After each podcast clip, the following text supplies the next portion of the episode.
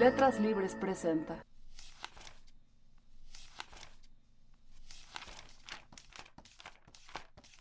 Esto es Detrás de las Páginas, nuestro recorrido mensual por un nuevo número de Letras Libres. Bienvenidos. El nuevo desorden mundial es el tema de nuestro dossier de enero. El mundo está en constante cambio, las naciones poderosas se debilitan y las emergentes reclaman su lugar en el tablero geopolítico. Los fanatismos de la identidad prosiguen su terror expansivo. El autoritarismo de mercado, frente a las vacilantes democracias, va ganando terreno. Estos regímenes han descubierto que entre más libertades privadas les permiten a sus ciudadanos, menos libertades públicas demandan. Tras la Guerra Fría, no llegó el fin de la historia, sino un nuevo desorden mundial.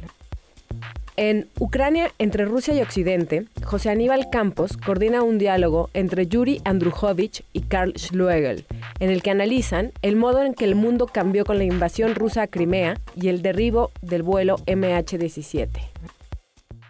Ante la situación que se ha ido desarrollando durante todo el año en Ucrania, yo tuve la idea de convocar a estos dos intelectuales europeos, eh, Yuri Andrujovich, ucraniano y que es un destacado novelista, poeta y, narrador, y a Karl Schlögel, que es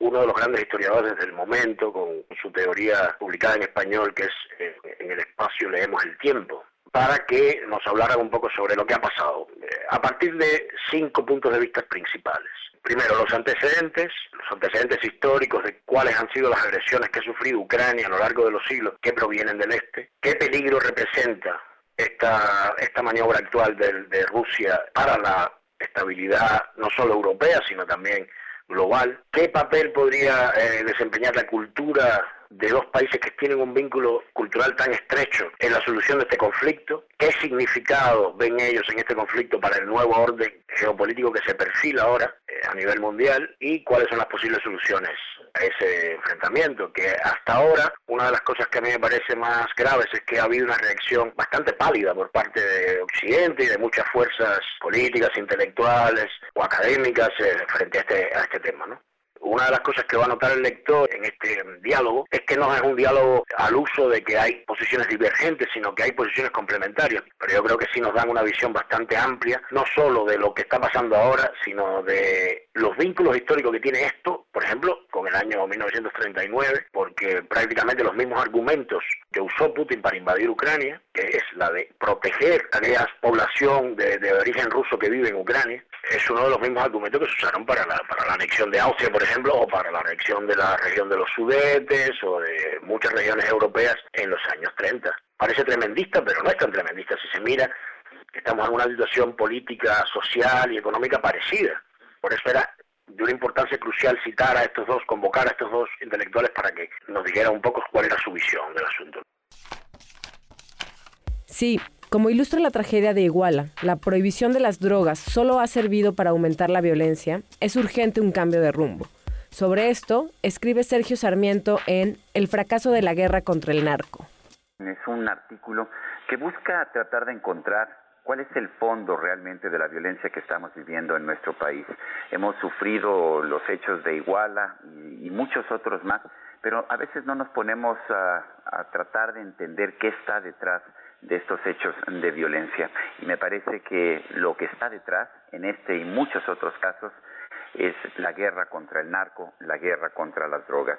En el artículo lo que busco señalar es que desde hace 100 años, más de 100 años, se está llevando a cabo en el mundo una política prohibicionista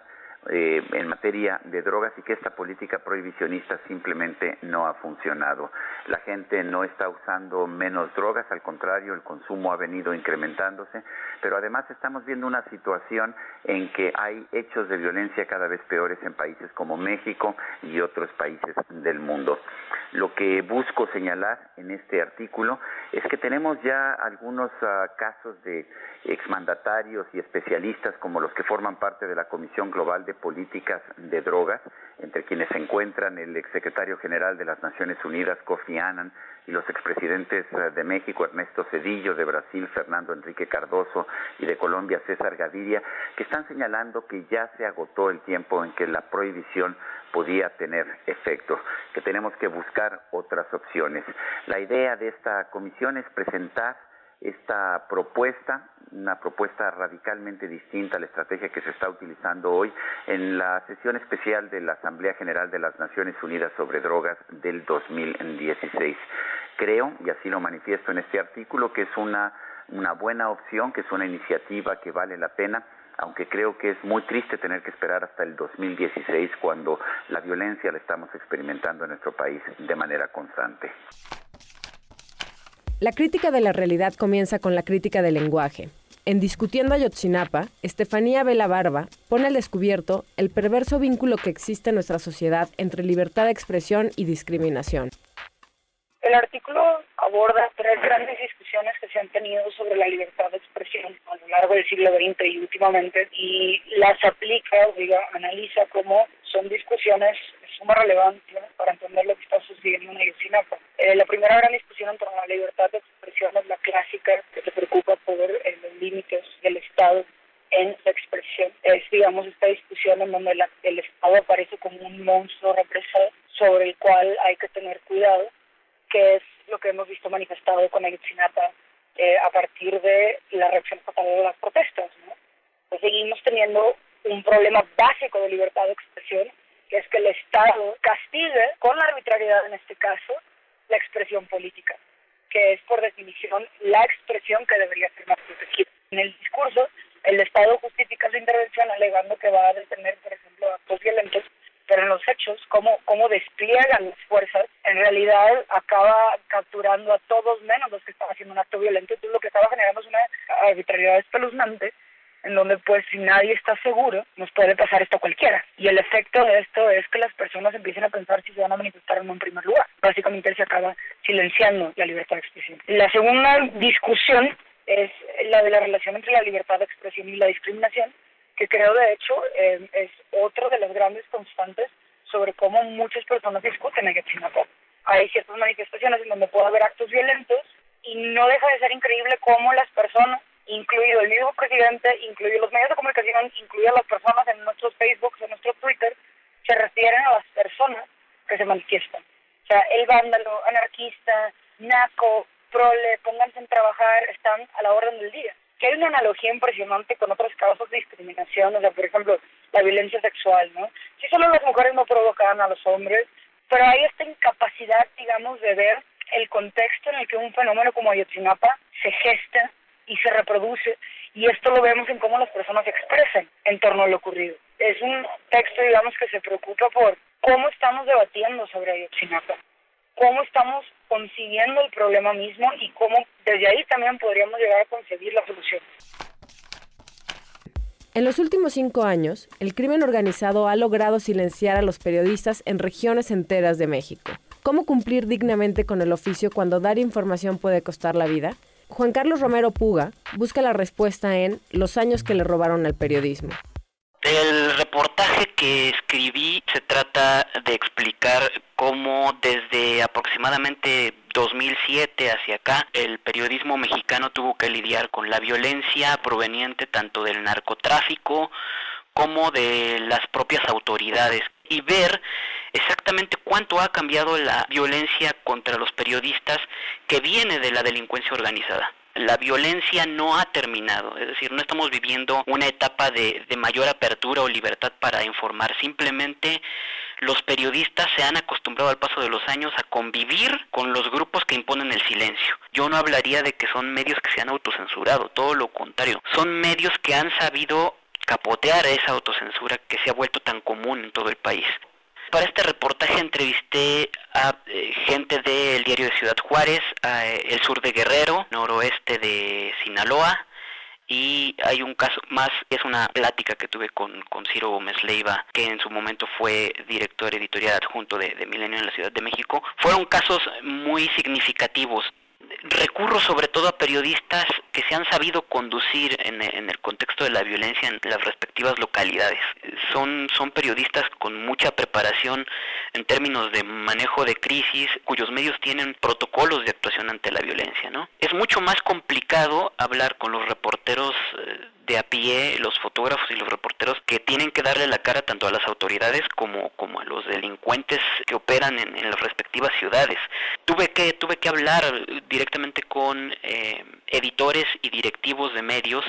eh, que tienen un panorama amplio o tienen un pulso mucho más eh, fino de lo que está sucediendo, no solamente además con sus medios, sino con todos los medios de la localidad. El reportaje se complementa además con un trabajo que estaré publicando en la, en la edición web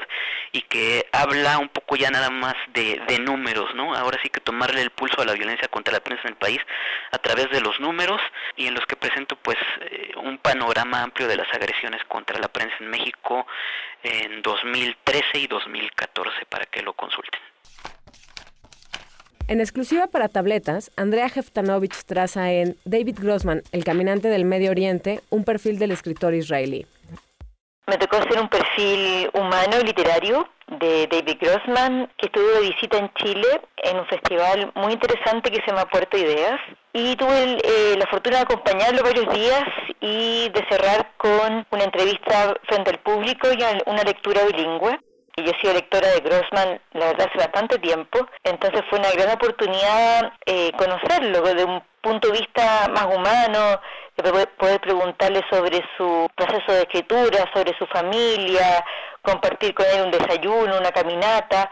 y en esas instancias un poco completar esta visión de un, de un hombre que es un gran creador, pero que también es una persona muy íntegra.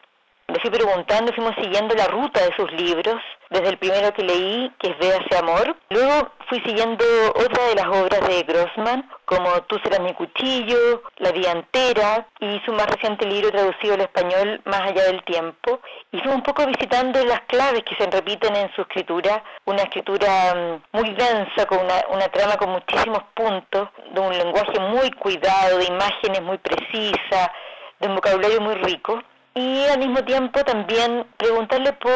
un poco el destino que le ha tocado de ser un escritor, un hombre público, un intelectual, viviendo en Israel, en una zona de altísimo conflicto y cómo él lo, lo ha enfrentado. Y fue muy interesante su visión, una visión que yo creo que es muy ponderada, y sobre todo muy humana, de alguien que, que, es capaz de ponerse los zapatos del otro y pese a los años, pese a los fracasos, pese incluso a la, a la pérdida de un familiar tan cercano como un hijo, seguir pensando en soluciones, en fórmulas, en diálogo. Y ha sido un camino tampoco que ha sido gratuito. Por esta posición de diálogo, mucha gente lo califica de traidor, pero él sigue y, me gustó mucho ese día en Valparaíso cuando habló al público y al auditorio y decía que no podíamos dejar esta situación en manos de los desesperanzados cuando se tiene esperanza nos vemos caminos y que era nuestra obligación como seres humanos y él como ciudadano siempre pensar que había una solución y que hay que probar esas fórmulas y que no hay que agotarse hasta que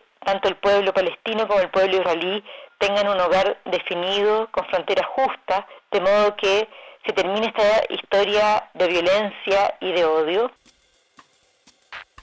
También en nuestro número de enero, Leon Wieseltier escribe sobre la razón y la república de la opinión, una entrevista con Moisés Naim, un perfil de Simón Leis y un cuento de Juan Manuel Villalobos. Letras Libres estará disponible a partir del 5 de enero en puestos de revistas y también en versión para tabletas en iTunes Store y en Google Play.